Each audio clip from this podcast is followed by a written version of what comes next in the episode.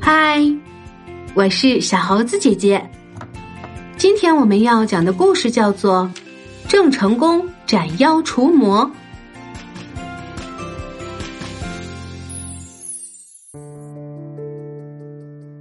在我国台湾省的北部，有很多有意思的地名，比如莺歌、拇指山、剑潭、龟山岛等。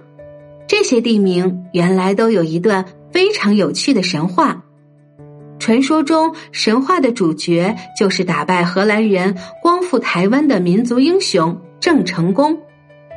我们都知道，郑成功赶走了荷兰人，使中国人能安心的住在台湾，非常了不起。台湾省的百姓对他充满了爱戴与尊敬。他死得很早，所以并没有亲身到过台湾北部，但是因为人们太喜欢他了，所以编出了这些神话故事。现在，我们就来看看神话中的郑成功都做过些什么吧。第一个故事叫做《天上的大怪鸟》。三百多年前，有一天，郑成功决定要率领军队从台湾的南部往北部去。一位部将很害怕的说：“报告将军，不行啊！台湾北部到处都是原始森林、大河和高山。”住着可怕的妖怪，是没人敢去的地方啊！郑成功说：“妖怪我才不怕呢！这次我去的原因，正是想除掉这些妖魔，使人们能安心到台湾北部种田、居住，过着快乐的生活。”于是郑成功出发了。军队沿着山边走啊走的，天空蓝蓝的，白云飘着。嗯，多么美丽的风景，并没有妖怪呀。当他们来到今天的莺歌区附近时，蓝亮的天空突然变得乌黑，狂风大作，把冰室吹得东倒西歪，同时天上也传来吱嘎刺耳的声音。哎呀，一定是天掉下来了！一个兵士抱着头说。这时，郑成功一点都不害怕，他挺着胸膛大声的说：“快准备大炮！这不是天掉下来了，是一只大鸟怪。”果然，天上是一只奇大无比、口吐黑雾的大鹰哥，它一张翅膀连天都看不见了。瞄准，对准鸟头！郑成功指挥部下调整大炮的方向，轰！大炮发出一声巨响，天空恢复了美丽的蓝色，大鹰哥不见了。大鹰哥怪一定是中了郑成功的炮弹吧？可是他究竟掉到哪里去了呢？郑成功率人找来找去，最后终于发现大鹰哥掉在了一个山坡上。不过它再也不会害人了。因为它已经变成了一块硬硬的大石头，这就是出名的莺歌石。我们到了今天，还可以在台湾省新北市莺歌区的山坡上看到这块石头，活像一只大莺歌，只是嘴巴断裂了。据说这就是被郑成功的大炮轰断的。第二个故事叫做《夜里的大怪手》。大军继续往北前进，经过板桥、台北，最后当他们到了六张犁的山边时，已经很晚了，得搭起营帐睡觉了。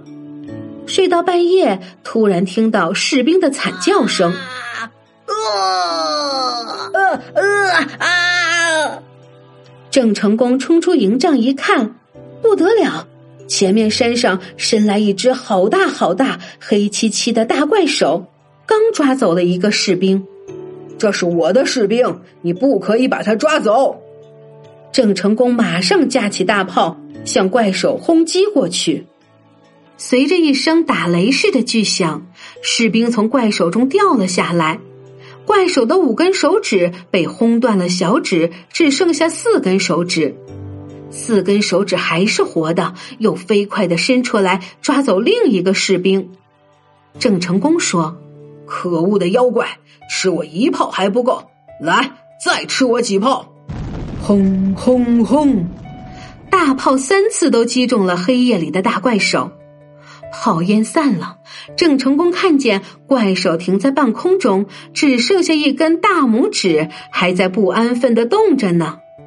最后，终于也掉下来，变成了一座山。哈哈哈哈哈！郑成功大笑，看你还能不能抓走我的士兵了！哈哈哈哈哈！从此以后，人们就把六张犁那儿的山叫做拇指山。第三个故事叫做基隆河里的妖怪。郑成功的军队到了台北圆山一带的基隆河，坐上小船准备要过河去。哎呀，是什么怪物一下子就把小船顶翻，士兵们都掉到水里去了。这个妖怪有两只像灯笼的红眼睛，一张血盆大口，又白又尖的牙齿，全身长着鳞片。原来基隆河里面有一只千年的大鲤鱼精，正准备吃掉落水的士兵呢。开炮！郑成功命令道。可是这只鲤鱼精不像大鹰哥和大怪手那样怕炮击，他一听到炮响就钻到水里躲开了。这次炮不灵了，怎么办呢？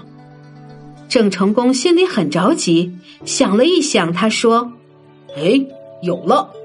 郑成功从腰间抽出一把宝剑，宝剑发出闪闪的寒光。这是我家传的宝剑，专门斩妖除魔的，看你怕不怕？说着，郑成功用力把宝剑掷向鲤鱼精，只见一道白光向河里的鲤鱼精追去。鲤鱼精中箭钻进河里，河水一下子都变成红色的了。鲤鱼精终于死了。听说后来每到月圆的晚上，基隆河里都会发出闪闪的白光，那便是郑成功的宝剑浮出水面来了。从此，人们便把这个地方叫做剑潭。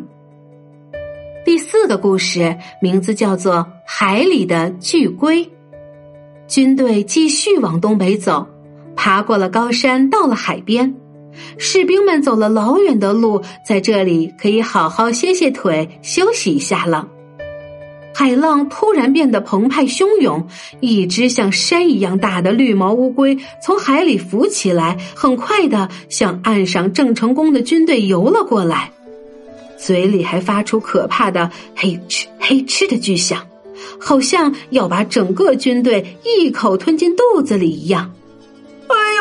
哎呀，没想到海里的妖怪比陆地上的还大，这下逃不掉了。一个士兵吓得叫起娘来。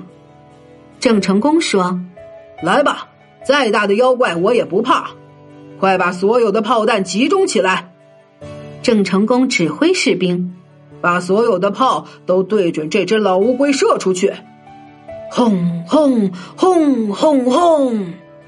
连续的炮声把人的耳朵都快震聋了。那只万年乌龟精呢？它早被轰呆了，一动也不动的浮在海面上。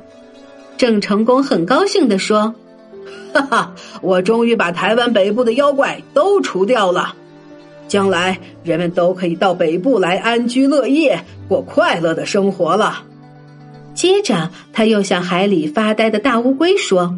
你也永远不准再动一下，将来附近的人们说不定还会住到你身上去呢。